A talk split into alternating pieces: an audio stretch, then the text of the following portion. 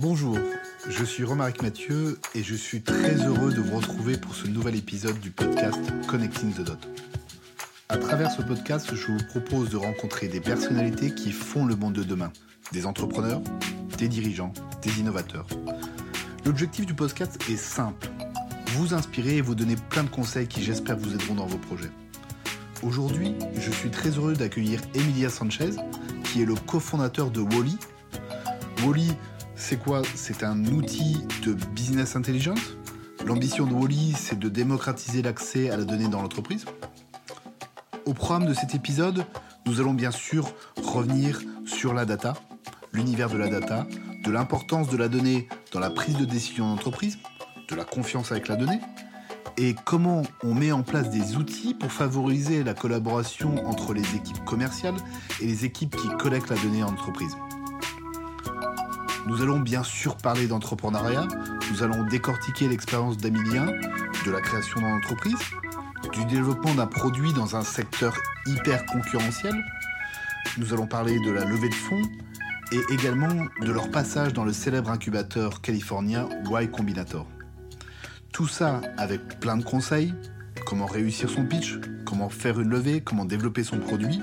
On parlera même de livres de cuisine, mais ça c'est pour ceux qui restent jusqu'au bout. En tout cas, j'espère que vous allez passer un bon moment avec nous. Bonne écoute. Euh, bonjour Emilien. Bonjour.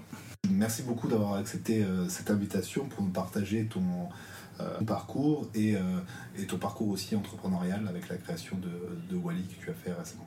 Bah, pas de souci, merci de me recevoir.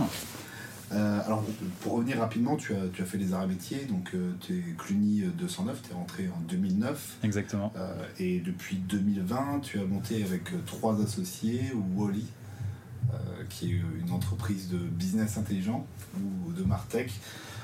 et votre ambition, c'est vous pensez que l'Index doit profiter, profiter à tous? Yes, exactement. Ouais. alors du coup, on est deux associés, on est trois en tout. donc il y a mes deux associés. Euh, Pierre et Florian, que je salue euh, d'ailleurs. Euh, effectivement, on, a, on, a, on est parti du principe que dans notre ancienne boîte, en fait, on était tous les trois managers, on avait du mal à accéder à la donnée. Et du coup, on était un peu frustrés de ça. Donc, on a commencé à regarder ce qui se passait sur le marché, quels étaient les outils à disposition. On s'est aperçu qu'il y avait des outils très bien en fait pour tout, type de personnes, mais il manquait quelque chose qui était plutôt dans l'adoption ou comment on venait faire la jonction entre les équipes techniques et les équipes qui consommaient de la data, donc ceux qui sont capables de mettre en forme de la data et ceux qui les consomment. Et du coup, c'est avec cette ambition qu'on a créé Whaley pour démocratiser l'accès euh, à la data en entreprise. Et comment vous est venue cette, euh, cette idée de créer l'entreprise?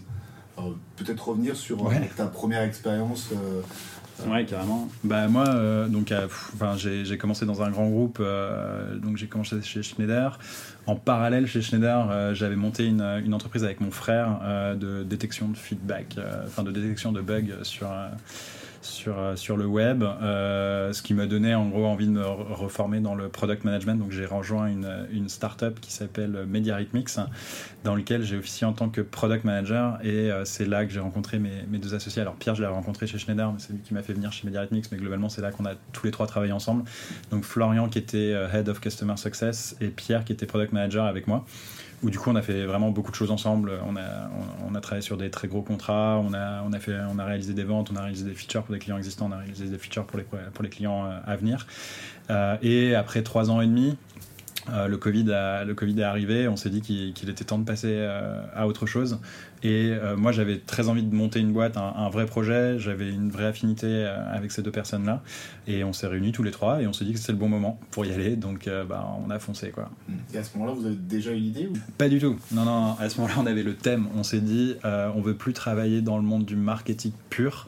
Euh, parce que ça faisait quand même, moi personnellement, ça faisait 8 ans que j'y étais, donc euh, ça commençait, enfin, je commençais à avoir un peu vu et fait le tour. Euh, par contre, on avait tous les trois une très forte appétence pour la data, et notamment sur ce problème qu'on avait eu dans notre, dans notre ancienne boîte, en disant on va tirer le fil à partir de là, en se disant on avait des outils, mais on n'arrivait pas forcément à bien les utiliser, à bien les, les valoriser en interne pour les profils non techniques, même pour les profils techniques. Du coup, on a tiré la pelote à ce moment-là et on a fait, on a réalisé 170 interviews de profils complètement différents, euh, des bisops, euh, euh, des, des, des, data, des devs, des managers, des CEO, des CEO.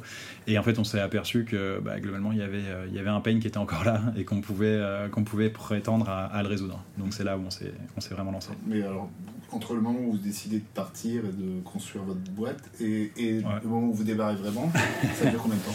Il s'est passé, je pense, six mois. en fait, bon, déjà en France, nous on a réussi, et merci à notre ancien boss, à avoir une rupture conventionnelle. Mmh. Donc ce qui nous a permis de partir avec, avec le chômage encore, encore mieux. Il nous a pris pour une mission de freelance pendant trois mois, donc ça nous a permis aussi de couvrir, couvrir les dépenses de création d'entreprise, etc. Donc ça, c'était parfait.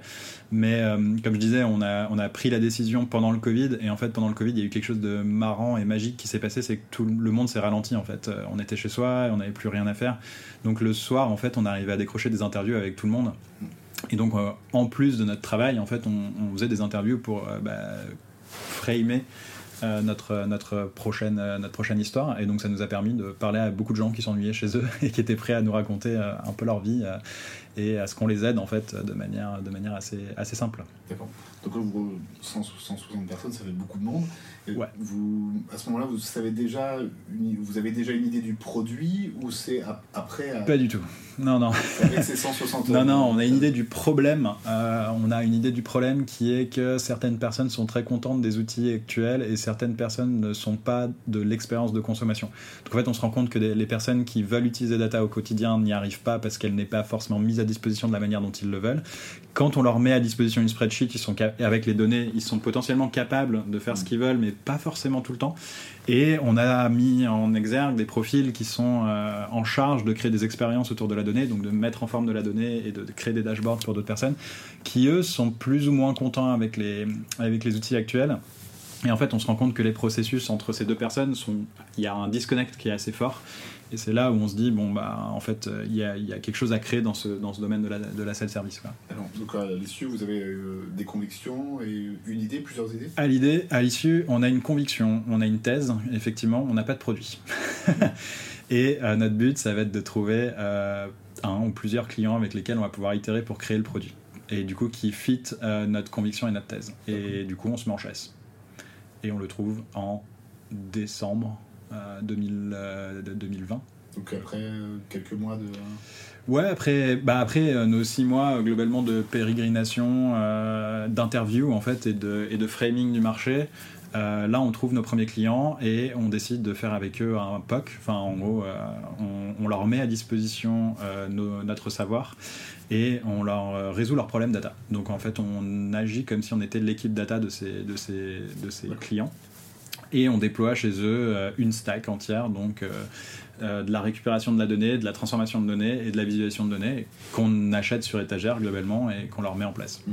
et qu'on opère. Peut-être pour les gens qui nous écoutent, est-ce que tu peux présenter de manière plus large justement les problématiques data des, des entreprises? Ouais, carrément. Ouais. En plus, c'est c'est pas forcément euh, évident à, comprendre. En gros, il y a les, ce qu'on appelle les data producers, donc ça va être toutes les applications qui sont, euh, qui sont mises en place dans une, dans une entreprise. Donc le CRM, le RP, l'outil de, l'outil de billing, j'en passe et des meilleurs. Tous les outils en fait SaaS qu'on utilise au jour le jour, en gros, créent de la donnée. Et ces données généralement sont silotées parce qu'elles elles sont euh, à l'intérieur de ces SaaS qu'on a achetés. L'idée c'est de les extraire et de les mettre dans ce qu'on appelle un data warehouse. Euh, pour du coup pouvoir combiner cette donnée et en faire quelque chose. Et donc cette, euh, action de combinaison et de faire quelque chose s'appelle la modélisation et ça permet par exemple d'avoir une vue unique d'un client. C'est-à-dire, bah, mon client, il vit entre mon produit, il vit dans mon CRM, il vit dans mon outil de prospection. Et du coup, en fait, à la fin, je veux une vue unique qui me dit en combien de temps de mon premier touchpoint à mon dernier touchpoint, combien de temps de mon dernier touchpoint jusqu'au moment où il a signé son premier contrat, et c'est quoi sa lifetime value. Et tout ça, en fait, vit dans différents systèmes. Donc, on a besoin de modéliser la donnée pour arriver à avoir une vue unifiée. Et une fois qu'on a cette modélisation, donc qui donne notre table des clients, notre table de ce qu'il a fait, euh, il va falloir la mettre à disposition des consommateurs de données, euh, donc généralement les managers opérationnels ou euh, les employés de, l'entreprise, via ce qu'on appelle des dashboards. Et donc du coup, ça va être des solutions de visualisation qui, font ce travail-là. Pour derrière prendre des décisions Pour derrière prendre des meilleures décisions, hein, des décisions plus éclairées, et du coup augmenter bah, le temps qu'on va, qu'on va passer à prendre la décision et aussi l'argent du coup qui, qui, va être, qui va être mis en jeu et maximiser du coup son impact, pouvoir mieux faire des AB tests et prendre des décisions plus plus éclairé.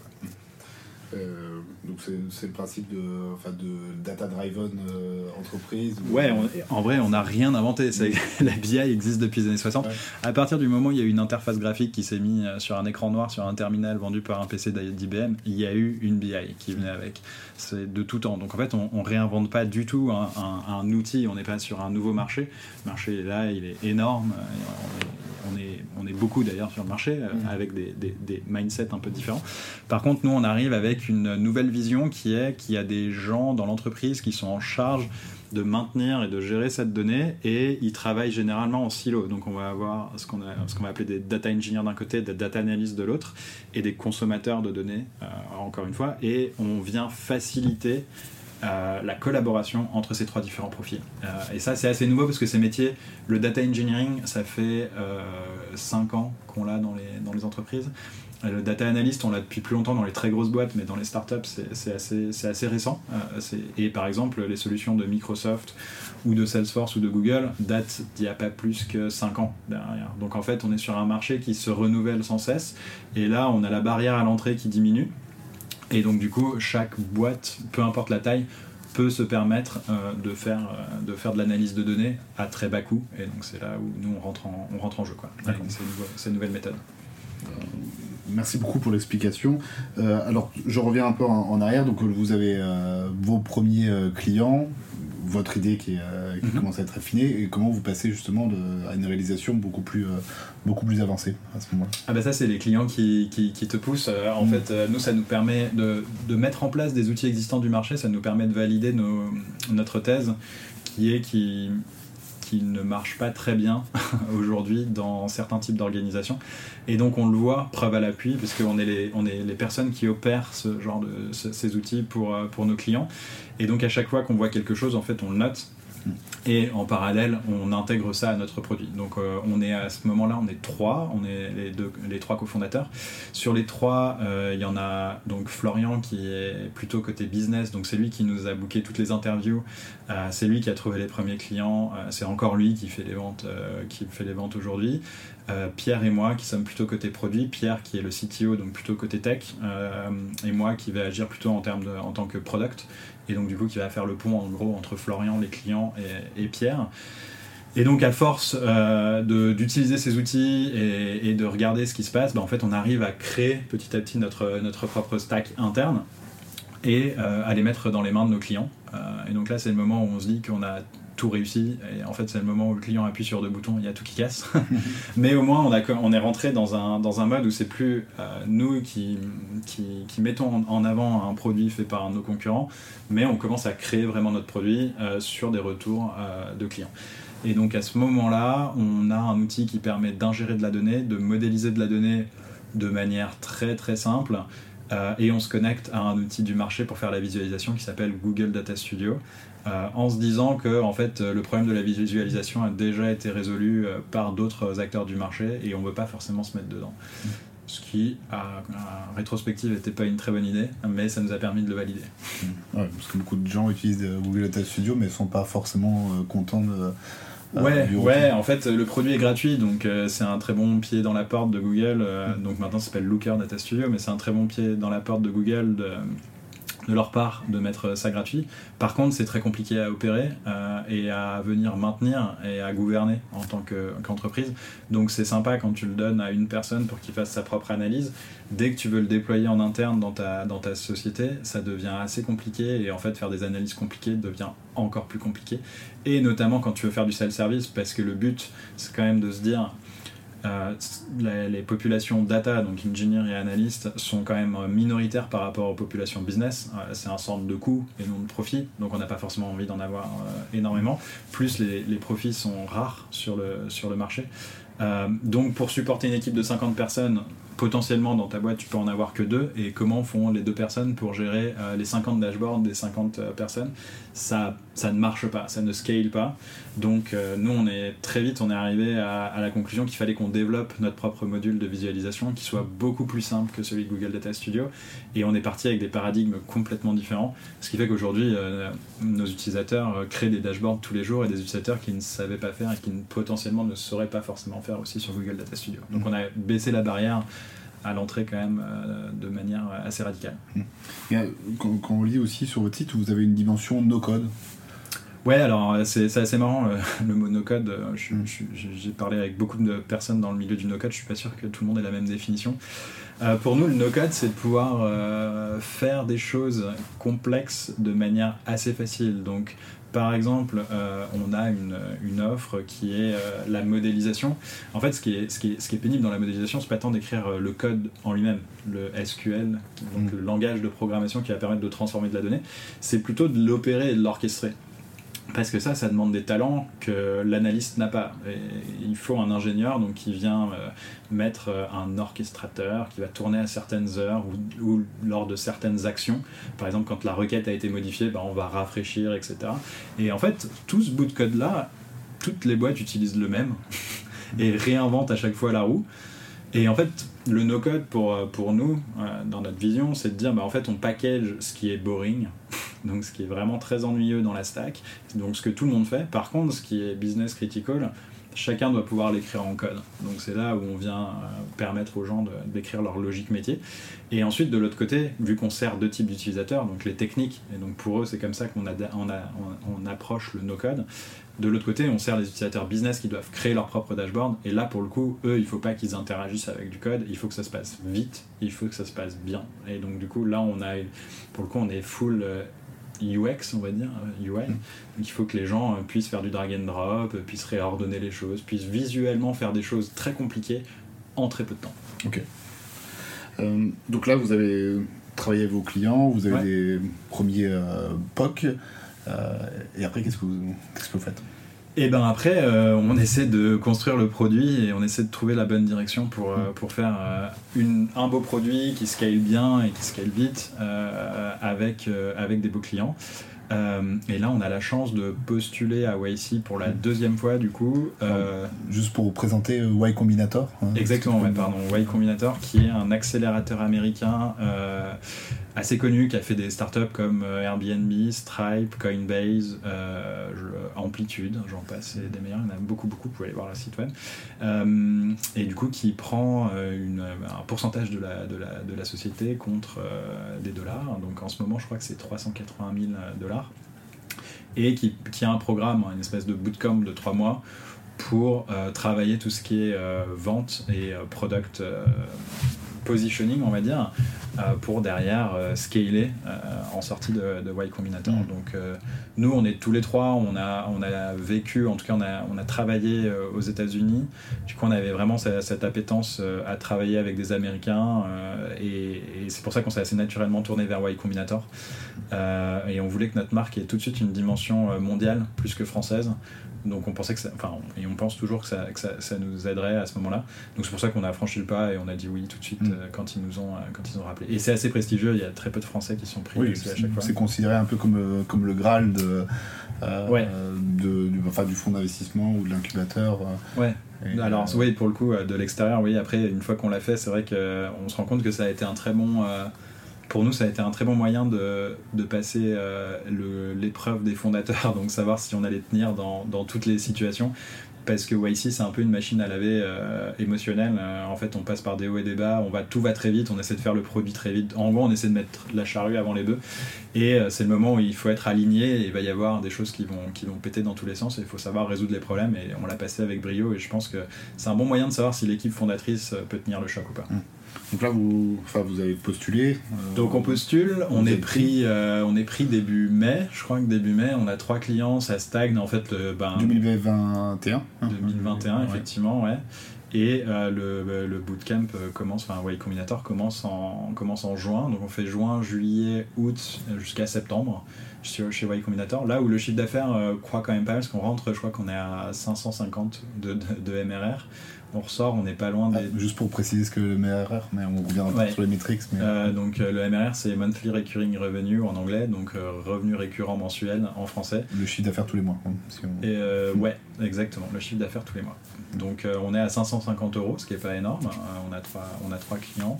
On rentre chez Y Combinator, on sort, on n'est pas loin des 4000 euros.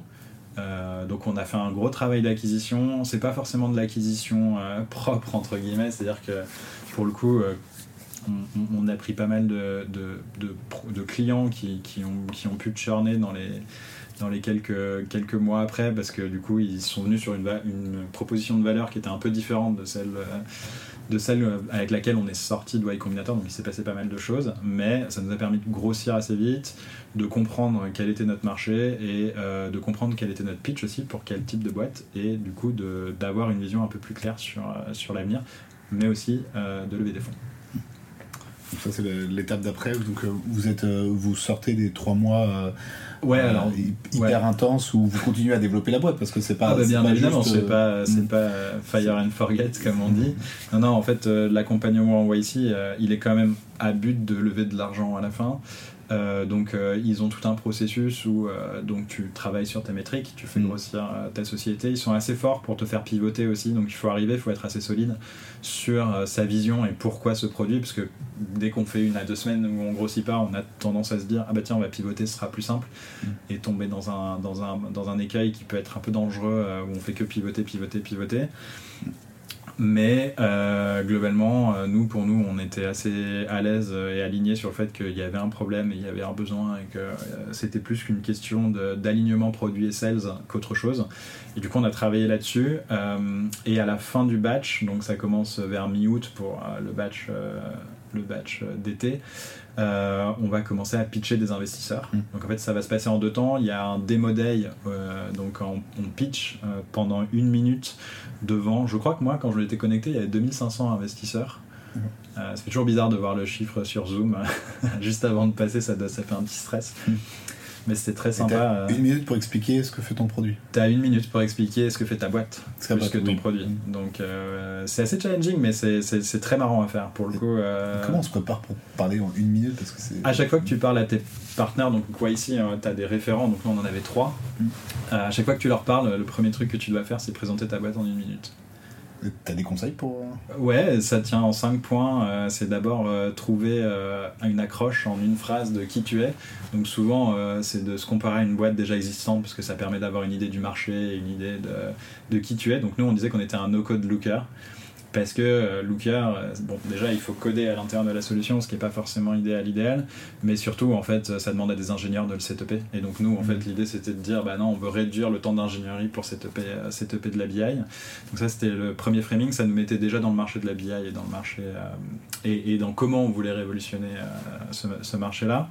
ensuite tu présentes l'équipe, donc qu'est-ce qui fait que l'équipe est intéressante? Donc nous on a travaillé sur une plateforme qui, c'est marrant on le dit jamais assez, mais euh, on ingérait euh, autant d'événements que Uber euh, au global mmh. en étant sur une plateforme française. Parce qu'en fait, on couvrait la France une dizaine de fois parce qu'on avait les dix plus gros sites français quoi, et on en avait d'autres à, l'Europe. Donc en fait, on avait déjà géré des, quantités phénoménales de données et avec une équipe qui n'était pas forcément celle de la, de la taille d'Uber, mmh. mais qui est, très, très, très intelligente. Et, donc, du coup, ça nous donnait aussi un edge dans le, dans le milieu. Donc, ça, il, faut, il faut, le, faut le rappeler. Et ensuite, tu donnes tes métriques de croissance. Donc nous, on avait une croissance euh, qui à l'époque était quasiment de 20% semaine, euh, à chaque semaine. Mmh. Donc c'est toujours intéressant de, le montrer et ça permet aussi à l'investisseur de se dire, ok, ils sont dans la, dans la data, c'est ma thèse d'investissement, ils ont déjà travaillé dans la data, donc je valide. Euh, et ils ont des métriques qui, qui, augmentent assez vite, ça me donne quelque part envie d'aller d'aller les chercher. Et en plus de ça, tu peux aller rajouter le Target Addressable Market, donc le TAM. Bon, dans la data, le problème c'est que toutes les boîtes ont besoin de data, donc quelque part t'as pas forcément besoin de le dire. Mm. Mais quand tu crées un nouveau business, par exemple euh, Coinbase à l'époque, euh, tu as intérêt à justifier que le Bitcoin commence à prendre de la place parce que pas tout le monde est au courant qu'effectivement euh, mm. ça, commence à prendre de la place. Donc voilà, c'est un peu les conseils pour avoir son pitch en une minute. Et après tu présentes le produit. Mm. Alors pas vraiment, on avait fait, enfin non, pendant la, la, durée d'une, ça s'arrête là. et en fait les gens qui étaient intéressés en data nous pingaient et venaient parler. Et par contre quand on a levé des fonds on levait que en faisant des démos, ouais, effectivement. Donc mm. c'était démo produit et je pitchais, euh, je pitchais par dessus. Et en fait, on avait un produit quand même qui était très solide euh, par rapport à notre taille. Euh, nous, on était trois, faut, faut se rappeler mm. les trois fondateurs, et, et, on avait un produit qui, oui, pour certaines personnes, enfin tous les investisseurs à qui j'ai parlé m'ont demandé où était notre équipe de dev et si en fait on trichait pas et qu'on n'avait pas outsourcé et que quand je disais qu'on n'était que trois employés, ils nous croyaient, mais ils pensaient mm. qu'il y avait quelque chose derrière. Donc non, on a été très fort à sortir un produit et c'était aussi une des conditions sine qua non pour monter la boîte, c'est qu'on trouve une équipe qui soit forte à, être product driven. Euh, et mes deux fondateurs, euh, Florian qui est côté sales, lui pense, enfin est très très focus product quand même. Donc il va toujours euh, chercher les insights, trouver, euh, trouver les personnes mm. avec qui parler pour qu'on puisse améliorer le produit. Et mon cofondateur CTO, bah forcément, lui aussi euh, est très product vu qu'il était product manager avant. Donc après ces trois mois, quel est ton retour de cette expérience de Y Combinator? Fatigant. non, fatigant mais super enrichissant. comme je disais, on s'est vachement aligné en interne, donc ça nous a permis de revoir nos ambitions à la hausse euh, et de se prouver que ça marchait. Ça nous a permis aussi d'être challengé avec des gens très très intelligents euh, qui nous faisaient les bons retours, je pense, sur ce qui marchait, ce qui marchait pas, et donc euh, à nous de nous améliorer sur, les, sur ces, ces retours. Donc ça nous a permis d'augmenter notre cadence de prospection de vente euh, et de nous recentrer sur les, sur les métriques euh, qui, qui avaient du sens, comme le chiffre d'affaires finalement.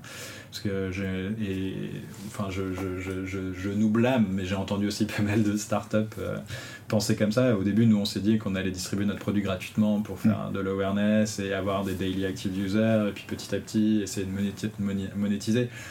Et en fait, on est arrivé chez Y Combinator, le premier truc qu'ils nous ont dit, c'est non, vous allez, le, vous allez le faire payer. Et on a dit, bah pourquoi? Ils nous ont dit, bah c'est simple, en fait celui qui paye, quand il vous fera des retours, ce sera des vrais retours. Celui qui vous utilise gratuitement, en fait, il a aucun incentive à vous faire des bons retours puisqu'il paye pas.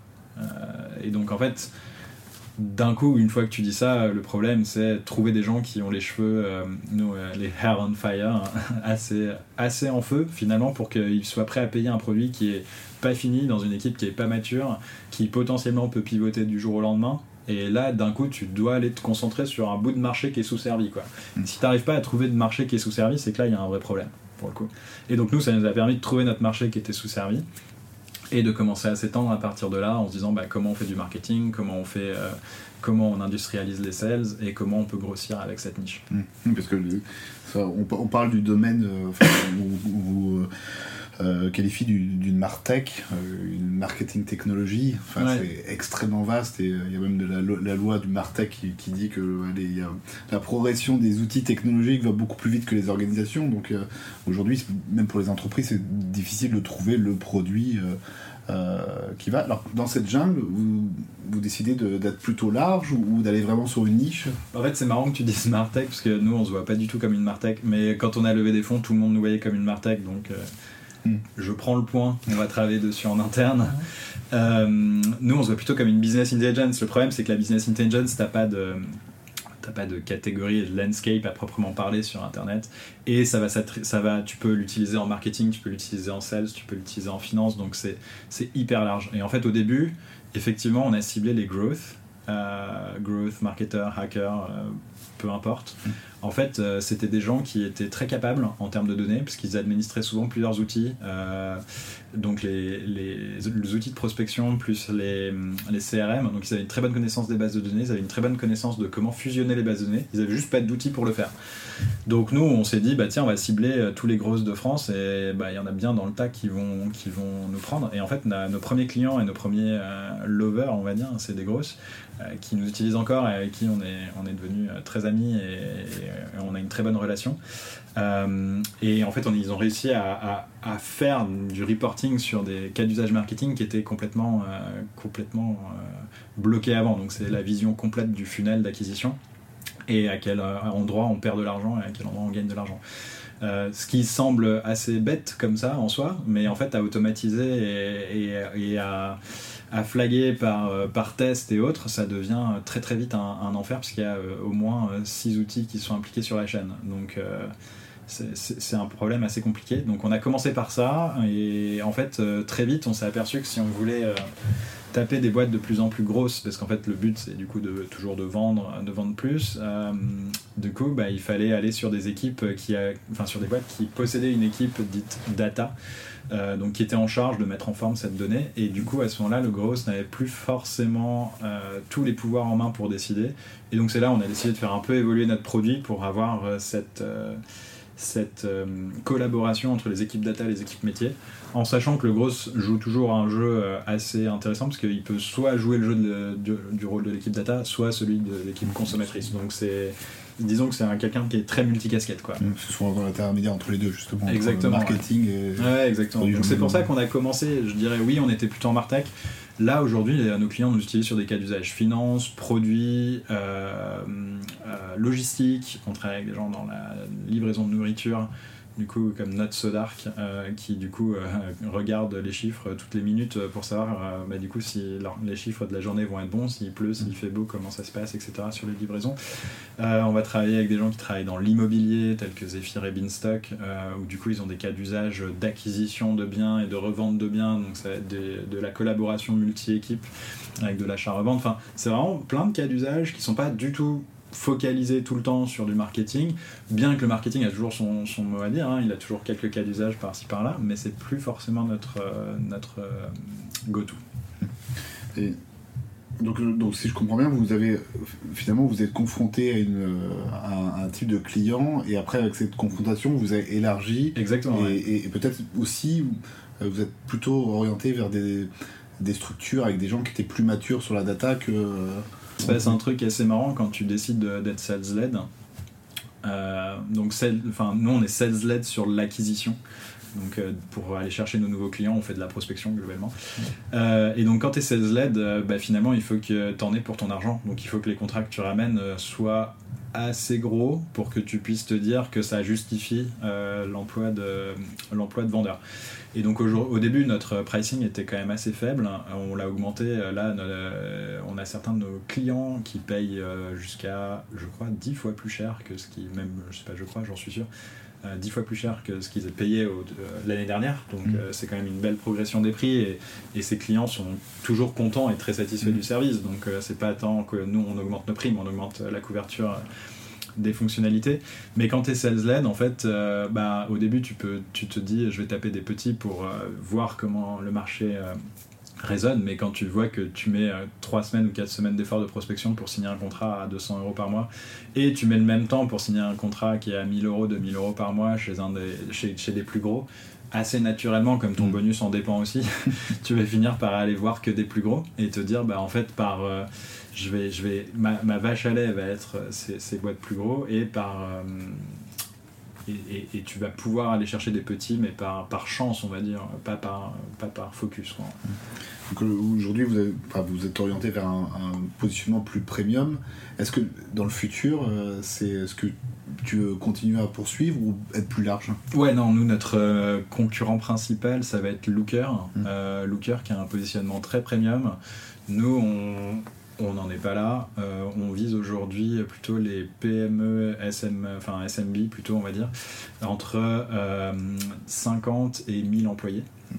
Euh, sachant qu'il y a un an, on ciblait les SMI entre 5 et 50 employés. Donc on a shifté un peu plus.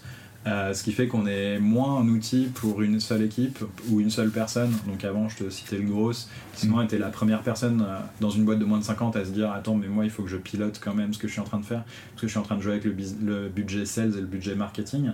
Là, comme on passe dans une équipe qui a plus de 50, en fait, euh, on a de temps en temps un référent, de, de temps en temps pas mais euh, on va avoir des synergies qui vont être plus grandes entre les équipes et donc du coup les sales qui vont créer des dashboards pour les sales, le produit pour le produit, la finance pour la finance, avec de la donnée commune qui est de la donnée d'entreprise qui a été modélisée pour servir tous ces cas d'usage.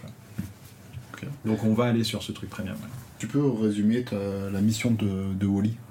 Ouais, bah nous c'est de favoriser euh, l'accessibilité à la donnée pour les équipes business et la collaboration entre les équipes data globalement. Donc que les équipes data travaillent mieux, plus vite, et que les équipes business n'aient jamais à se poser la question d'où aller chercher la donnée.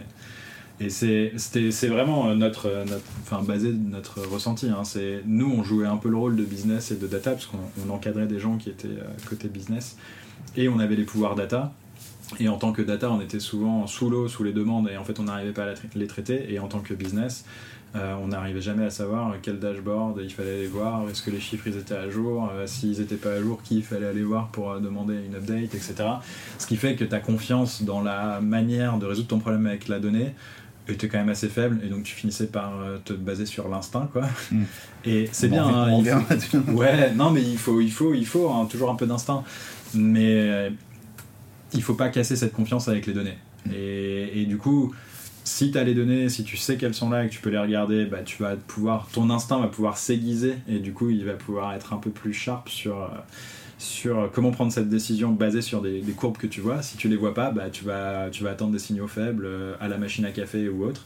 Et dans un monde qui est de plus en plus euh, remote, où les gens se parlent en off un peu moins, euh, ça devient un peu plus compliqué d'avoir euh, d'avoir de l'instinct. Et aussi, on, on est dans un monde, mine de rien, où il y a 5 ans, euh, bah là, moi j'ai une Apple Watch au poignet, il y a 5 ans ça existait, mais ouais, assez peu. Là, maintenant, euh, si j'ai pas assez bougé dans la journée, elle va me le rappeler. Et, et en fait, on est tous sensibles à au final euh, l'utilisation de la data au quotidien et donc pourquoi un sales aujourd'hui il peut pas avoir le nombre d'emails qu'il a envoyé dans sa semaine par rapport à sa target et voir s'il est bon ou pas bon. C'est pas forcément un outil de flicage mais c'est comme on l'a sur notre téléphone ou sur notre montre finalement bah, l'avoir en entreprise. C'est un c'est c'est bien et ça peut attirer aussi des employés Mm. pour se dire écoute moi là j'ai envie de travailler sur quelque chose qui est carré qui est clair et qui me dit quoi faire. Et toi, d'avoir vu beaucoup d'entreprises, est-ce que tu, euh, tu penses qu'en en France, les entreprises sont avancées sur leur utilisation de la data ou il y a encore euh, un un marché euh, qui, va se, qui va se développer quoi Ah, alors, c'est c'est clairement en voie de développement. Euh, de là à te dire euh, la différence entre la France et les États-Unis, c'est un peu compliqué parce que les Mm. États-Unis c'est très grand et, et en fait tu vas avoir les mêmes disparités. C'est-à-dire que tu as des entreprises qui ont été très fortes à l'instinct dès le début Mm. et qui n'ont pas besoin de data. Et je dis pas besoin, c'est pas qu'elles en, auront jamais besoin, mais qui pensent qu'elles n'ont pas besoin de data. Euh, et donc ça, ça va être globalement, je dis pas une grande majorité, mais un bon 50% des entreprises. Et pour le reste, ça va se coupler avec euh, des fichiers Excel, euh, des Google Data Studio à droite à gauche, potentiellement un all hand meetings une fois par mois ou une fois par an, où euh, les, les managers auront mis ensemble une feuille dans laquelle ils vont lire les KPI euh, de la boîte.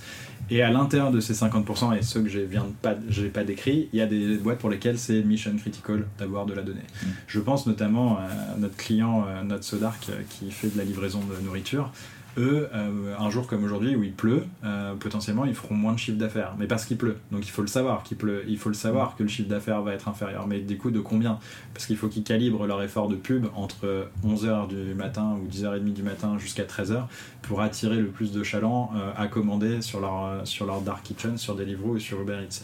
Et donc du coup, cet alignement à l'heure près, on va dire, ou aux deux heures près sur des petites géographies, où en fait, du coup, l'être humain devient quelque part moins bon pour prendre la décision que un dashboard qui permet de dire, ok, dans cette ville-là, la prévision, c'est de temps, et euh, basé sur ce qu'on voit, on en est à temps sur l'objectif, donc il faut rajouter un peu de, de sous dans la machine pour faire du marketing, etc.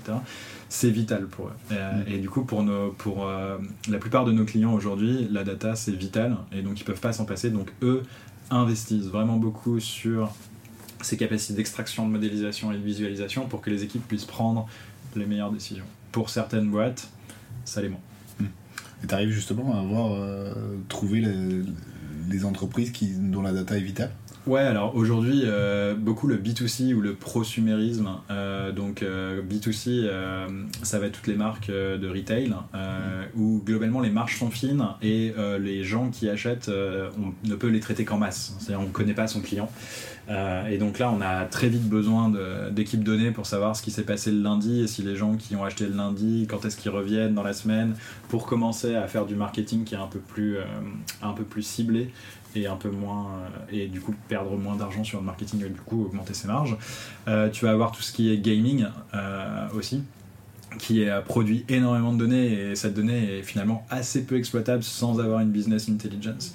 Donc tu vas, tu vas, devoir, euh, tu vas devoir investir et euh, tout ce qui est marketplace. Euh, parce que du coup tu n'es pas tu ne contrôles pas forcément euh, les achats et les ventes en même temps donc il va falloir que tu pilotes deux équipes qui se parlent pas très très bien et comprendre si ta supply et ta demande euh, se, sont raccords et donc là tu as vraiment besoin de, de piloter, de piloter ça avec de la donnée quoi. Là où tu en as moins besoin, et du coup si, ça, ça va être sur le B2B SaaS, tu vois quand tu as des quand quand tu as des petits sets de clients, mettons, tu vends des contrats à 20 000 euros au mois et tu as, 30 clients, bon, bah là, ta BI, tes clients, tu peux encore les nommer, tu peux encore savoir, toi, de tête, combien ils te génèrent de chiffre d'affaires. Tu pas forcément vraiment besoin de BI. Par contre, si tu es dans le prosumérisme où tu vends des abonnements à 10 euros par mois et que du coup, bah, là, tu as 100 000 clients, ouais, tu vas avoir besoin d'une BI quoi, hmm. pour comprendre ce qu'ils font. Dans, dans, cet univers où vous avez plein, il y a plein de, de logiciels, comment tu fais pour euh, bah, regarder ce que font les concurrents, voir comment euh, euh, ils apportent des nouvelles solutions? Ouais, alors bah, nous, c'est nos clients qui nous le disent vraiment. Hein, souvent, ils regardent à droite à gauche. C'est des gens, comme je disais, les métiers sont pas forcément si vieux que ça, les logiciels hmm. pas si vieux que ça, donc ça évolue assez vite. Donc il y a quand même une, une grosse hype autour de, de, ces outils.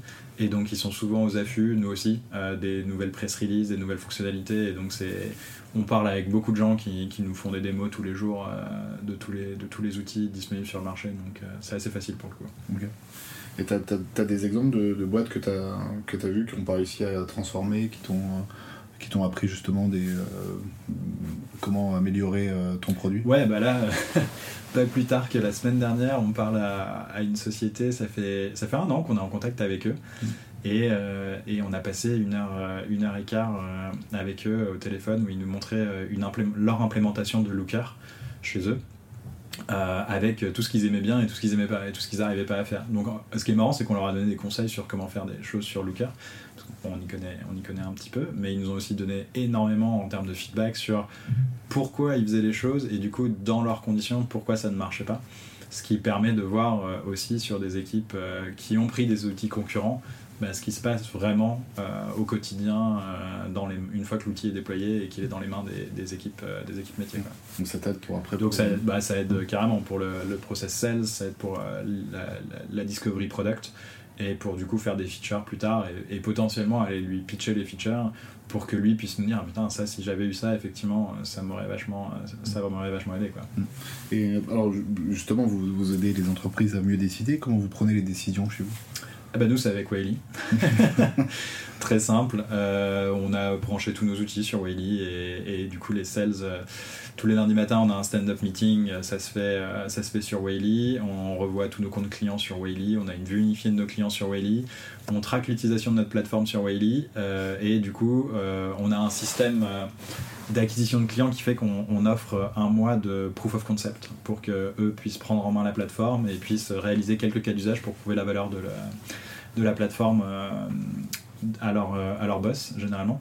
Et du coup, on monitore vachement l'usage pendant cette période-là, et on sait que si l'usage est en hausse euh, jusqu'à un certain point, c'est à ce moment-là on peut déclencher certaines actions. Euh, et du coup, ça nous permet de closer des clients euh, au moment opportun, ou en tout cas de déclencher mmh. des, des, bonnes discussions au moment opportun. Mmh. Est-ce que vous avez une métrique en particulier que vous suivez? Ouais, c'est le nombre de queries par organisation, donc par client. et l'utilisation récurrente. Exactement, c'est une métrique un peu proxy pour savoir le nombre de personnes qui s'y connectent, euh, le nombre de personnes, euh, le nombre de euh, et le nombre de dashboards qui sont vus ou le nombre de dashboards qui sont en cours de création. Mais en gros, plus, être, plus cette métrique est en hausse pendant les périodes de build, plus le build se passe bien. Et ensuite, en période de run, plus cette métrique est flat ou en hausse, plus, enfin, meilleure est la relation. Mmh. C'est quand elle commence à descendre que là, on se pose des questions. C'est l'utilisation, quelque part, c'est la rétention. C'est la rétention, derrière, qui, est, qui est en jeu. Pour euh, repasser sur un sujet plus large, euh, aujourd'hui on, parlait des, entreprises qui, pour certaines, sont complètement intégrées à la data, d'autres qui euh, sont plus encore à l'intuition.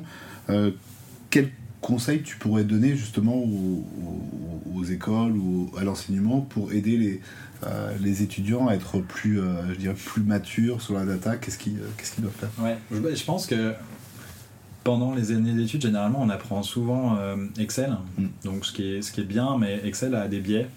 Par exemple, le fait qu'on puisse euh, éditer des cellules euh, et donc se dire, bah, tiens, j'ai pris de la donnée brute et en fait, je vais éditer la donnée brute parce que je peux le faire. Alors que dans la, dans la vie de tous les jours, on peut pas vraiment faire ça. En fait, on peut pas aller changer le passé et réécrire soi-même à volonté le passé. Et du coup, je pense que avoir un peu plus de, de de cours sur l'utilisation des bases de données, la mise en forme de la donnée dans un contexte de base de données relationnelle, en tout cas SQL, permettrait aux gens de, bien comprendre la distinction entre données brutes et données modélisées, et du coup ce qui peut être fait euh, pour modifier la donnée de la manière dont on veut l'avoir, mais pas de manière granulaire, de manière groupée. et du coup, plutôt que de dire, bah, tiens, ce client, en fait, il a pas payé tant, il a payé tant, bah, dire, ok, comment j'écris ça, cette règle de manière générale, pour que du coup, je puisse modifier et automatiser euh, cette règle à terme. Et souvent, ça manque. Euh, nos clients aujourd'hui font beaucoup de parcours, euh, de parcours annexes dans des écoles qui sont du coup devenues des partenaires comme Emile ou Le Wagon. Et du coup, ils ont des très bons cursus data. Mais c'est vrai que c'est dommage d'aller faire trois semaines de, formation à la data, où du coup, on va apprendre un peu de SQL, un peu de Python, un peu de visualisation, parce qu'il y a aussi des théories derrière la, visualisation. Il faut bien les connaître un jour ou un autre. Euh, et du coup, c'est dommage d'aller refaire, un parcours alors que dans une école d'ingénieur, on pourrait être directement formé, au moins avoir une découverte pour savoir si ça nous plaît euh, à ces métiers-là. Et justement, si, si cette école ne le fait pas suffisamment, comment on peut se former à la data? Ah bah en ligne, tu as, énormément de mm. trucs. Bah, je vais reciter euh, Emile, le wagon, DataBird notamment. Enfin, beaucoup, euh, beaucoup, d'écoles chez qui en fait pas mal de nos clients sont passés finalement, qui font un très bon travail euh, sur la classification des différents outils qu'il faut utiliser. Parce que en fait la data c'est pas si compliqué que ça. En vrai, une fois qu'on sait faire de l'Excel a priori et qu'on, a compris comment modéliser de la data, on sait faire. Mais en fait il faut quand on veut le faire à scale, donc à l'échelle, euh, il faut aller récupérer la donnée de sa base de données produit et d'un coup il faut parler euh, au lead dev qui dit oui mais alors il faut se connecter en SSH, il faut utiliser euh, le VPN aussi, et là ça devient compliqué alors qu'il existe des outils très simples pour venir faire ça qui peuvent être très facilement validés par l'équipe technique aussi, c'est juste qu'il faut les connaître. Et donc nous on a créé plein d'outils aussi à côté pour pouvoir connaître ce qu'il faut installer pour aller plus vite. Euh, mais ces, écoles en, ligne euh, ou en, flash euh, court font, très bien le, font très bien le travail. Il faut, se former en Python? Alors nous, on préfère le SQL. le Python, c'est sympa, mais ça dépend des cas d'usage. Pour certaines analyses, le Python sera mieux que le SQL. Quel conseil que tu pourrais donner à des étudiants qui veulent entreprendre? On sort un peu de la data, mais entreprendre au sens général? Alors moi j'ai suivi un truc euh, pas très, enfin je sais pas si c'est pas très conventionnel, mais j'avais j'avais une théorie et je l'ai appliquée et j'en suis très content. Je voulais travailler absolument dans un grand groupe côté acheteur pour comprendre ce qui se passait dans, à l'intérieur de ces grands groupes. En gros comment on déployait des projets informatiques, euh, comment on achetait de comment de l'informatique et euh, comment quelles étaient les dynamiques en jeu par rapport au business et, et à la DSI. Donc j'ai travaillé chez Schneider pendant 5 ans, 4 ans à moitié entre la DSI et le business, donc j'ai pu voir un peu tous les, canaux d'acquisition. Je travaillais en plus en relation startup, donc du coup ça m'a permis de voir comment des petites pousses qui venaient juste de lever de l'argent, un peu comme nous finalement aujourd'hui, arrivaient à signer avec des Schneider.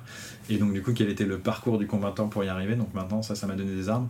Ensuite, je voulais être sûr que je pouvais créer un produit, donc j'en avais fait un personnellement euh, sur, mon temps, libre. Et euh, du coup, j'ai rejoint MediaRhythmics euh, en tant que product manager. Donc ça m'a permis de valider cet acquis-là. Et je voulais travailler dans une startup en croissance pour voir justement comment, quels étaient les challenges euh, et quelles étaient les solutions mises en place pour, euh, pour faire grossir une petite équipe assez rapidement, qu'on ne voit pas dans un grand groupe. Hein. On n'a pas du tout les mêmes euh, problématiques. donc ça permet d'aborder le marketing, le marketing de la marque, le marketing du produit, le positionnement du produit, le recrutement, qui est quelque chose d'assez compliqué, la définition de la culture pour comprendre qui on veut recruter, qui on peut recruter dans l'équipe et qui on ne peut pas recruter dans l'équipe. Là où dans une grosse boîte, généralement tout ça c'est écrit, on n'a plus qu'à dérouler des process. Là c'est intéressant, c'est à nous de faire les process. Euh, et une fois que j'ai pu valider tous ces, toutes ces expériences, en fait, je me suis senti assez à l'aise pour le faire. Et c'est marrant euh, en parlant avec mes, mes, autres cofondateurs ils ont suivi le même parcours que moi. Euh, alors pas forcément dans les mêmes boîtes mais dans des boîtes de taille, de taille similaire. Et en fait ça, nous a donné un, très bon bagage pour que maintenant en prospection on puisse très bien comprendre quand on parle à, Louis Vuitton ou à Pernod Ricard, mais aussi euh, quand on parle à la start-up, on connaît les problématiques de chacune des boîtes et on sait, euh, on sait y répondre. Quoi. Donc, si je résume un peu ton conseil, c'est de dire avant de créer, allez voir dans les faites, grands groupes. Faites des expériences, ouais. Faites des expériences avant. Ne, ne, passez, enfin moi je je, je, je enlèverai pas la case passer par un grand groupe parce qu'elle est hyper intéressante, ne serait-ce que pour comprendre comment ça marche à l'intérieur. Vous allez peut-être pas vous amuser avec le meilleur taf du monde mais si vous êtes curieux et que vous arrivez à parler à pas mal de gens, vous allez, vous allez apprendre vachement plus qu'en regardant ça de l'extérieur. Hmm. Alors toi, toi, as fait la... Moi, j'ai fait, j'ai fait grand groupe, petit groupe et, et entrepreneuriat. Toi, tu as fait les arts et métiers? Qu'est-ce que les arts et métiers t'ont apporté? Yes, bah ouais, j'ai fait les arts et métiers. Euh, Qu'est-ce qu'ils m'ont apporté? Euh, Beaucoup de ah, pluridisciplinarité, je dirais. Parce que moi, je savais qu'en rentrant aux arts et métiers que j'allais pas faire ce que voulaient que les, que arts et euh, Enfin bref, je, je voulais pas faire ce que le- les arts et métiers voulaient que je fasse, à savoir travailler dans, une, dans l'industrie et euh, dans les ateliers, bah, euh, par exemple. Donc moi, je, voulais, je savais que je voulais aller vers l'informatique et paradoxalement, on a très peu de cours, en tout cas de mon époque, on avait très peu de cours d'informatique. Donc ça m'a permis de voir euh, bah, l'ingénierie déjà comment ça marchait en fait, euh, de voir que bah, créer un programme informatique euh, a posteriori c'était la même chose que créer des bogies de train quoi. Euh, Il y a une phase de spécification, il y a une phase, euh, il y a une phase de test, euh, il y a une phase de développement. Alors elle, elle se passe pas forcément toutes à la même échelle et, et, et, toutes dans la même échelle de temps aussi, mais quelque part elles existent et il faut savoir qu'elles sont là, il faut savoir quelles sont les parties prenantes à venir. à venir mettre sur, autour de la table pour que ça marche. Elle m'a appris aussi euh, pas mal de management parce que finalement, euh, on- bon, il y a les cours, mais il y a aussi ce qui se passe à côté. Et dans les deux, en fait, on a des exercices où on va être mis en avant, euh, soit en tant que manager, soit en tant que manager. Et donc, du coup, ça va c'est super intéressant pour voir comment on est, enfin, qui on est au contact des autres et, au contact du terrain.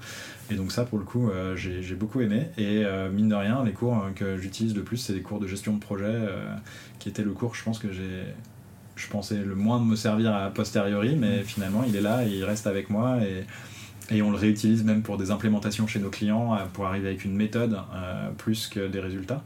Et en fait, euh, j'ai l'impression, en tout cas moi, ce que j'en retire des arts, des arts et métiers, c'est toute la méthodologie qu'on nous a donnée et euh, le côté humain qu'on nous a donné, qui est, qui est mis en forme. Après, ça donne un vernis général, mais on doit se reformer. Enfin, en tout cas, pour ma part, j'ai dû me reformer euh, à pas mal de techniques euh, en sortie de- en sortie d'école. Et justement, comment- t'apprends aujourd'hui? Moi, j'apprends le soir et le matin en lisant des choses et en faisant des choses, souvent des projets perso. euh, à un moment donné, je T'arrives à m'intéresse. avoir le temps?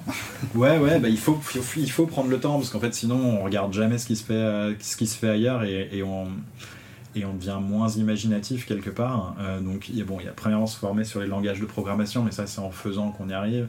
C'est en posant des questions aussi à des gens qui sont assez bons, donc en allant à des meet-up, en parlant à d'anciens collègues et en confrontant son savoir, on va dire, à d'autres personnes qu'on arrive à le faire à le faire augmenter. Mais après, il faut aller, il faut savoir rentrer aussi dans d'autres euh, domaines assez facilement pour pouvoir en tirer euh, la substance. Moi, je me suis beaucoup intéressé euh, à l'automatisation, à la domotique. Euh, donc euh, j'avais fait des programmes pour allumer des ampoules euh, à, distance et en fait ça, demande de connaître, de faire un peu d'embarquer, de faire, de, programmer du coup bah, sa carte, sa carte, sa carte réseau, d'avoir un, de créer un réseau, un, réseau local aussi pour pouvoir pinguer ses lampes, etc. Donc c'est assez int- intéressant, ça fait, ça fait voir pas mal de choses et sur un week-end où il fait pas beau comme ce week-end, c'est ça, permet de, passer le temps. J'ai fait de l'impression 3D, enfin bref, j'ai fait, plein de choses. Euh, mais à la fin, ça donne un vernis aussi. Et quelque part, je pense qu'il faut cultiver ce vernis que nous donnent les arts et métiers et pas le perdre pour pouvoir continuer à avoir euh, une vue assez holistique de ce qui se passe sur le marché et de choisir et de bien comprendre les mouvements qui sont, qui sont, qui sont en train d'arriver. Alors même, euh, même en étant tête dans le guidon euh, dans une startup qui est en train de monter, tu arrives à trouver justement le temps de, de regarder ailleurs, d'essayer de... Ouais, carrément. Alors là, j'ai un enfant maintenant, donc c'est c'est un peu plus dur. Mais, mais ouais, ouais. on- souvent, euh, je vais installer des je vais installer des nouveaux outils euh, pour juste voir comment ça marche. Et en fait, quand je quand j'apprends quelque chose, qu'est-ce que ce que je vais faire, c'est que je vais en parler aux gens qui travaillent avec moi, pour qui ça peut ça peut les concerner, en, en leur expliquant ce que j'ai aimé, ce que j'ai pas aimé. Là récemment, vu qu'on travaille dans le monde de la data, je me suis un peu intéressé à la data financière. Euh, pour des à la base, c'était parce que j'avais regardé un documentaire sur Netflix sur l'investissement. donc du coup, je voulais voir quels étaient les outils à disposition des gens. Et donc j'ai installé un peu la panoplie du parfait investisseur, du retail investisseur.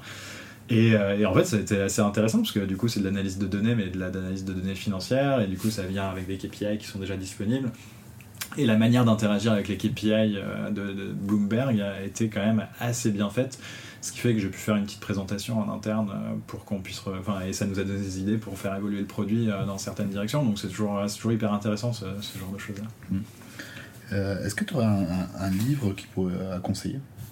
Qui Ouais, aidé alors, dans- dans ouais, il y en a un qui est pas. euh, Enfin, j'en ai plein. J'en ai plein et si, si, vous passez à Station F, euh, je, pourrais, je pourrais vous en prêter. C'est surtout mon cofondateur qui les achète. Mais The Hard Things About Hard Things de Ben Horowitz, qui est pas mal, mais c'est très inspirationnel. Quoi. Enfin, il n'y a pas. C'est c'est quelqu'un qui raconte sa vie. Donc. Tu trouves un autre parce que justement le précédent podcast t'as aussi. Bah, tout le monde le dit, c'est pour ça que je dis que c'est jamais, c'est jamais. Moi, le, vrai livre qui m'a marqué, parce qu'en fait c'est le premier livre qu'on m'a offert de business et je l'ai toujours dédicacé, c'est euh, de Lean Startup. Hmm. Et en fait, de Lean Startup, bon, il, y a beaucoup, il raconte beaucoup de choses et, et, on peut se dire que c'est un peu vieux, mais en fait, il pose la bonne question qui est euh, c'est quoi les unités de les unités d'expérimentation? Et en mm. fait, c'est même pas tant le contenu du livre qui est intéressant, c'est la substance et de se dire on est dans une boîte, on doit faire des expérimentations. Et ça, c'est un fait. Et, et on peut pas s'en passer. Donc maintenant, comment on communique euh, quelle est l'expérimentation qu'on est en train de faire à tout le monde et le retour qu'on attend de cette expérimentation. Et du coup, comment on va pouvoir valider cette expérimentation. Et souvent, c'est quelque chose qui manque, je trouve, dans les startups, parce que tout le monde a plein d'idées et tout le monde a envie de tester plein de choses en même temps, mm. mais on n'arrive pas à catégoriser les types d'expérimentation et du coup de les fermer ou de les, enfin, de les ouvrir ou de les fermer au bon moment. Quoi. Mm. Et donc, plutôt que de tout faire en même temps et de se dire à un moment donné, il y a quelque chose qui va marcher, je trouve ça vachement plus intéressant de poser le problème, d'essayer d'émettre des solutions et du coup de tester ces solutions, pas forcément en parallèle, mais plutôt en série, et de se dire, bah, par exemple, tiens, notre MRR, il est pas assez gros. Ok, bah, on peut faire plus d'acquisitions, on peut augmenter les prix. Si tu fais les deux en même temps, après, tu intérêt à être bon en analyse de données pour euh, t'en sortir, et peut-être même que tu n'arriveras pas à t'en sortir, et tu te diras, bon, bah, c'est les deux qui marchent, quoi, donc je vais continuer à faire les deux. Là où si tu les mets en, si tu les mets en série, en fait, tu, vois bien euh, quel est, euh, sur quel input tu as ton output et te dire, ça se trouve, en fait, euh, en augmentant les prix, tu as doublé ton chiffre d'affaires et puis en augmentant ton acquisition, tu as fait un 10% de plus. Mais globalement, peut-être qu'une embauche 10% de plus d'acquisition, ça ne les valait pas, là où changer les prix sans embauche, ben, quelque part, tu as un retour sur investissement qui est un peu mieux. Quoi. Donc, euh, donc moi j'aime beaucoup de Lean Startup pour le mindset que ça te, que ça te donne et, et, du coup la rigueur que tu dois avoir quand tu, mm. quand tu fais des expérimentations. Yes. je peux pas te contredire sur l'expérimentation aujourd'hui, c'est enfin, ce jeu extrêmement important pour les, pour les startups, comment elles peuvent tester. Et c'est vrai qu'on on a souvent tendance, avec un peu cette culture française ou, euh, ou cette culture qu'on a dans les groupes, de pas rater. Alors que justement, euh, l'objectif de l'expérimentation, c'est de se dire, bah, on a une hypothèse, et si on rate, bah, on apprend quelque chose. Mais euh, ça, des fois, c'est il y a beaucoup de, de, friction justement pour se dire on va faire des choses et peut-être que ça marchera pas. Ouais, carrément. Mais tu veux que je te dise un truc? Euh, Nous, on avait fait une expérimentation. Euh, on a émis nos codes. nos codes, ça nous a permis de, bah, déjà de faire notre levée de fonds, de mm. rentrer chez Y Combinator, d'acquérir nos premiers clients. Et puis, à un moment donné, on voyait que nos ventes, elles, elles étaient, elles stagnaient. Et on s'est dit, bah mince, comment on fait pour les augmenter? Puis à un moment, on on a fait une interview et un mec nous a dit Mais moi, je ne prendrai jamais. Enfin, c'est marqué no code. Et ok, ben on, va, on va enlever no code de partout pour voir. Et en fait, on a fait que ça. Et là, on a recommencé à avoir des discussions hyper intéressantes avec des gens. Mais les gens, en fait, certaines personnes ne venaient pas nous parler uniquement parce que c'était marqué no code sur notre site, tu vois. Mm. Et donc, du coup, juste le fait de changer ça et de dire en fait, on a fait que ça pendant deux semaines et de voir que les gens mentionnent plus ce point-là et du coup on commence à parler à des profils qui avant étaient inaccessibles quelque part tu te dis ah oui bah heureusement qu'on a tu vois qu'on a réussi à valider ça mm. parce que ça aurait pu être latent et rester là pendant très très longtemps quoi. super donc ça c'est une expérimentation qui marche est-ce que tu as des exemples de, bah, de choses euh, alors peut-être même plus large que l'expérimentation euh, des échecs que tu as eu dans ta carrière et qui t'ont euh, qui t'ont fait grandir? J'en ai eu plein mais J'en ai pas qui me viennent comme ça, tu vois, mais des features qu'on a dépassé des nuits et des nuits à développer qui servent à rien. Ça, j'en ai plein. Hein. Mm. je les retiens pas parce que, parce que, parce que c'est pas celle-là que tu as envie de retenir, mais on a, on a tenté aussi d'aller vendre à des gens. Euh, pareil, j'ai plus de mal à les, à, les retenir. Je, je, sais que quand j'y retourne, je me dis, oula, il faut pas que j'aille par là, quoi mais on a tenté de vendre à, plein de gens, bah, notamment aux, boîtes de 0 à 5 personnes en se disant que nous on en avait besoin, donc euh, si nous on en avait besoin, tout Station F on avait besoin. On y a quand même passé du temps hein, sur ça. Mm. On a, on, a mis, on a mis de l'énergie, on a fait des offres spéciales pour elles en faisant des réductions avec un commitment sur 3 ans, etc on a réussi à avoir, je crois, un client dessus, et encore, ils étaient déjà beaucoup trop gros euh, par rapport à la cible qu'on visait. Donc en fait, c'était, tu vois, c'est quelque part, c'est, un fail, et on le sait tous, et on a pris la carte, on l'a posée ailleurs, on s'est dit, on ne retentera plus jamais ça, quoi. Enfin, oui, ça. ça échec, mais t'as appris quelque chose. Bien évidemment, bien évidemment, bien évidemment, ça permet de construire. Mais c'est, disons que les succès, généralement, tu les post-rationalises bien plus que les, que les échecs. Est-ce que, quel est le meilleur conseil qu'on t'ait donné dans ta carrière? il y en a eu plein, mais le dernier en date, je crois que c'est c'est celui, de Combinator, en fait, c'est Talk to your user, quoi. Ce qui est. C'est pas contre-intuitif, mais en fait, souvent, t'as l'impression de plus rien attendre d'eux, tu vois. Et en fait, en allant boire une bière avec eux, en buvant un café, en, échangeant un Zoom, ils vont te dire quelque chose et tu vas l'interpréter parce que tu l'auras entendu pour la première fois d'une façon un peu différente de par rapport aux autres. Et tu vas pouvoir interpréter ça et justement ton instinct va pouvoir se dire Ouh là, là, il y a quelque chose à creuser. Et, tu me parlais de livres aussi, tu vois. Euh, c'est pas, je le recommande à tous les nouveaux euh, arrivants euh, chez Whaley, mais c'est pas forcément celui qui m'a le plus marqué. c'est de Mom Test. Hmm. Oui, super livre. Super livre, ouais. super livre. Euh, et du coup, en fait, quand tu es face à ce, petit feedback qui fait tilt dans ta tête, en fait, euh, là, tu reprends le bouquin, tu repars de zéro et tu dis, euh, ok, mais qu'est-ce que tu ressens en fait en me disant ça? Qu'est-ce, Pourquoi en gros, t'en es arrivé à me dire ça? Et tu poses des questions qui ne sont pas auxquelles l'utilisateur peut pas répondre par oui ou par non. Et en fait, tu finis par découvrir quelque chose généralement d'assez hmm. d'assez fou, quoi. Hmm. Enfin.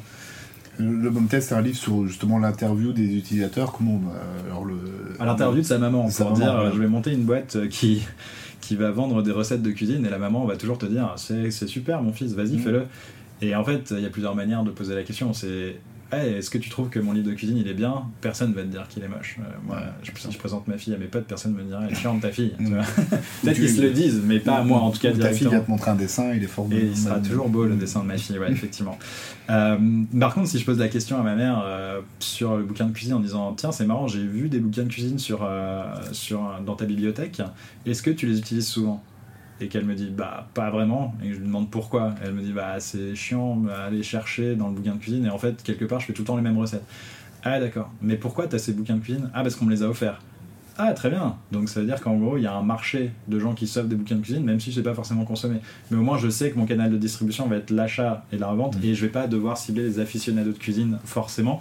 Je vais devoir faire un beau produit qui s'offre bien tu vois et, du coup, en, posant des questions, en fait, tu te rends vite compte de la perception d'une fonctionnalité, et du coup, ça va souvent te donner des insights côté sales, côté marketing, côté product marketing, et du coup, côté delivery. Mm. Et là, récemment, on a, on a un, client qui nous a dit c'est marrant, euh, vos, vos, dashboards sont pas assez customisables. Et en lui posant plein de questions, à la fin, on a fini par, être, euh, enfin, par sortir le fait que c'est pas tant le fait qu'il voulait les customiser, mais que s'il payait une solution, il aimerait pouvoir les customiser dans un futur, peut-être qui va se réaliser, ce futur peut-être pas. Et donc du coup, ça, fait, ça, montre que de temps en temps, il faut savoir en faire plus, même si ces mm. fonctionnalités ne sont pas utilisées, juste pour pouvoir prouver euh, le ROI d'une solution aussi. Mm. Des fois, tu, tu vends le, produit parce qu'il y a une option qui n'est pas utilisée, mais parce qu'elle est là, elle rassure. Bah, bien sûr, c'est super dur d'être chef étoilé et de se dire que tu as fait les meilleures recettes de toute ta vie, tu les as mis dans un livre que personne va lire, mais que tout le monde va s'offrir à Noël. tu vois enfin que personne va lire, je caricature, mais du coup tu te dis non, j'aimerais faire du bien à l'humanité en faisant que ces recettes soient healthy, soient mm. bonnes pour l'environnement. Bah non, c'est va être un cadeau de Noël quoi. Point. Il faut le savoir. Bah c'est pareil avec les outils. Il y a de temps en temps, mm. tu vas faire l'emballage. Et l'emballage, euh, t'as peut-être pas envie de le faire parce que tu te dis que c'est pas ta mission, mais en fait c'est ce qui fait que tu vas avoir un meilleur canal de distribution et du coup des meilleures ventes. Mm. Alors je vais te poser une question, mais tu réponds pas au lit. Quel est l'outil euh, qui est indispensable pour toi aujourd'hui? À part Welly Oui. Euh, indispensable. moi, j'ai envie de te dire euh, segment, mais parce que parce que c'est comme ça qu'on fait de l'analytics aujourd'hui.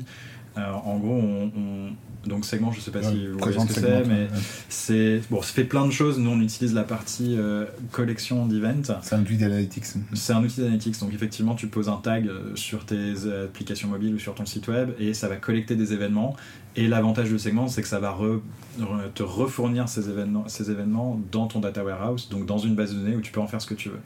Et donc dans un monde où du coup euh, on a de plus en plus de données et tu as envie de l'avoir de plus en plus de facettes différentes, c'est hyper intéressant de pouvoir se dire très facilement je collecte de l'information sur mes utilisateurs et elles me sont rendues telles quelles et je peux en faire quelque chose. Donc c'est pour ça que j'aime beaucoup cet outil. Après il y a plein d'autres outils que j'aime bien, et... mais ça reste mon préféré euh, pour traquer les choses. Tu me disais que tu avais rencontré le, fondateur en plus. Ouais, c'est lui qui m'a appris à pitcher en plus.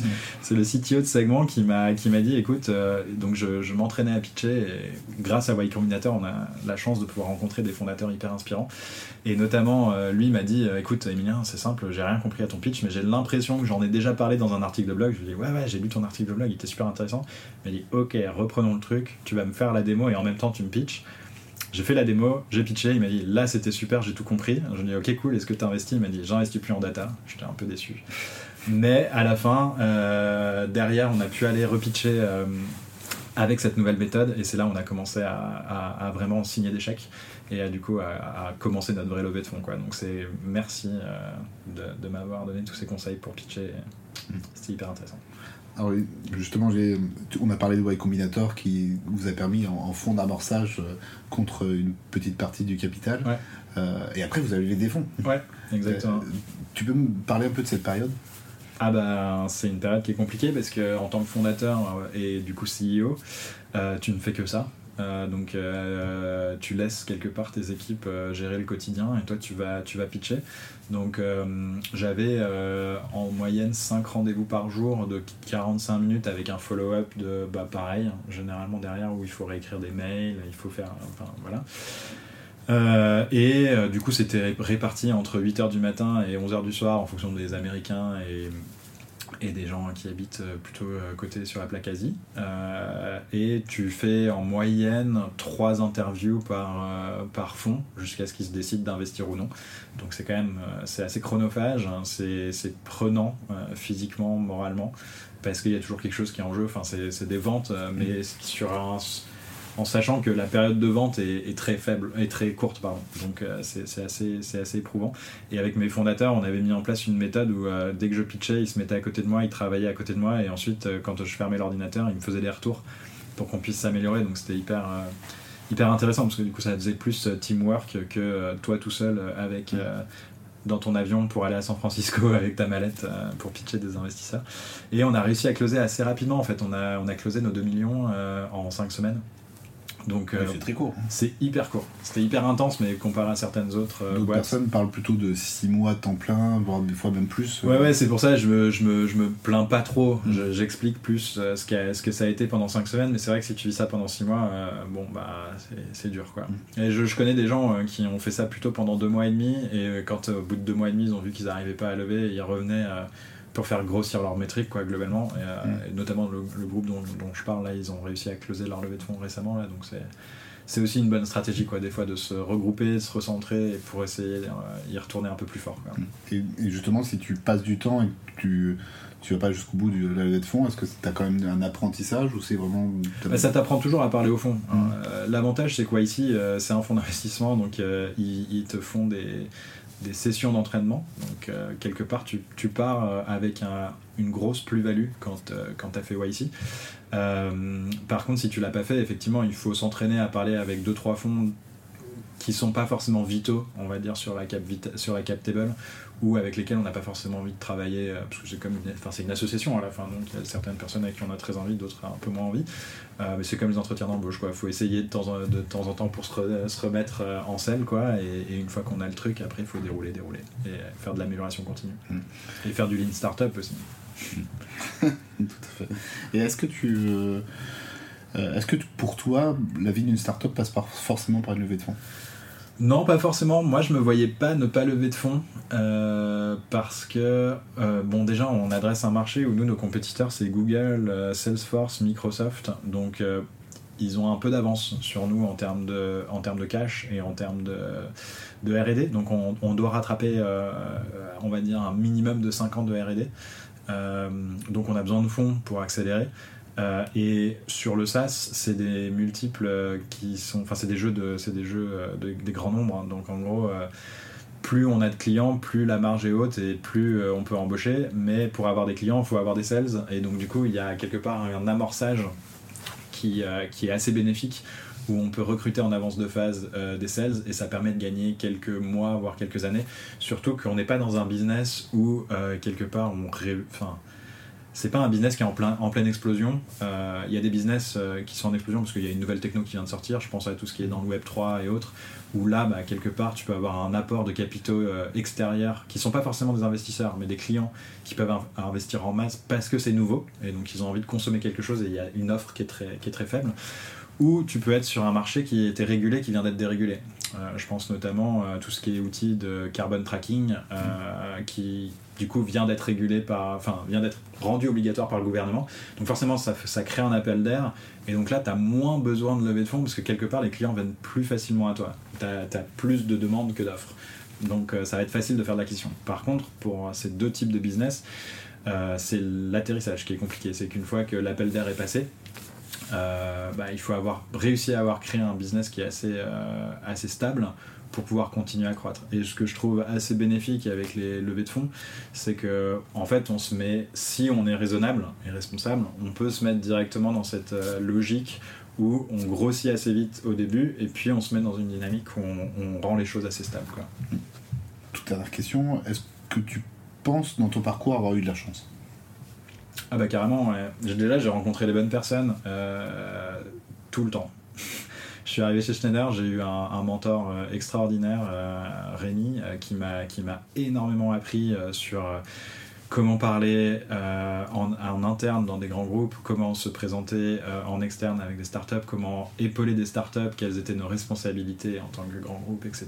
Comment gérer des projets at scale avec différentes cultures, etc.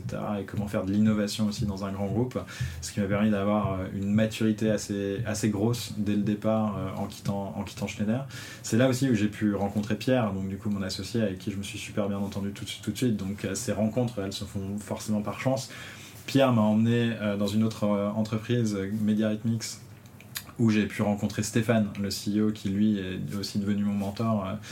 et du coup qui m'a tout appris sur, la partie vente et sur la partie, product marketing et product management. Donc pour ça, j'en suis très reconnaissant. Et du coup, ensuite, on a pu intégrer Y Combinator. Alors on peut se dire que c'est de la chance comme pas de la chance.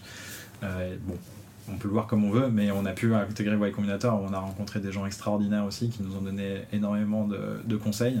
Et donc en fait, tout ça, j'aurais, enfin, pas pu l'avoir sans, sans avoir un peu de chance. Merci.